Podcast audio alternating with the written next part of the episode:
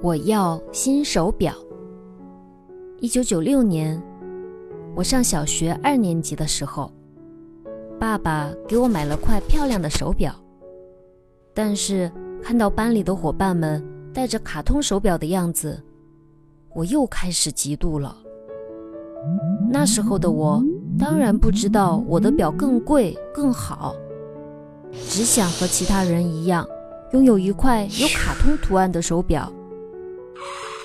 爸爸，你不能给我买块新表吗？表又没坏，怎么又要买？就这样一直用吧。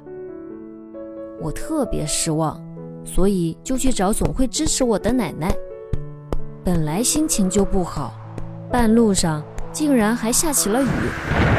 可是，在那一瞬间，我想到了一个好主意。一到奶奶家，我就偷偷地往盆里装水。然后把手表放进水里，但是没想到手表竟然还能防水。我又找来椅子，把表放到椅子下面，看了看四周，然后快速跑过去，用力地坐在椅子上，拿起手表，我看到玻璃裂开了，终于成功了。我在心里高兴着，就去找奶奶。因为我怕爸爸不相信，所以需要证人。奶奶，我摔倒了，手表也摔坏了。我尽可能委屈地说着。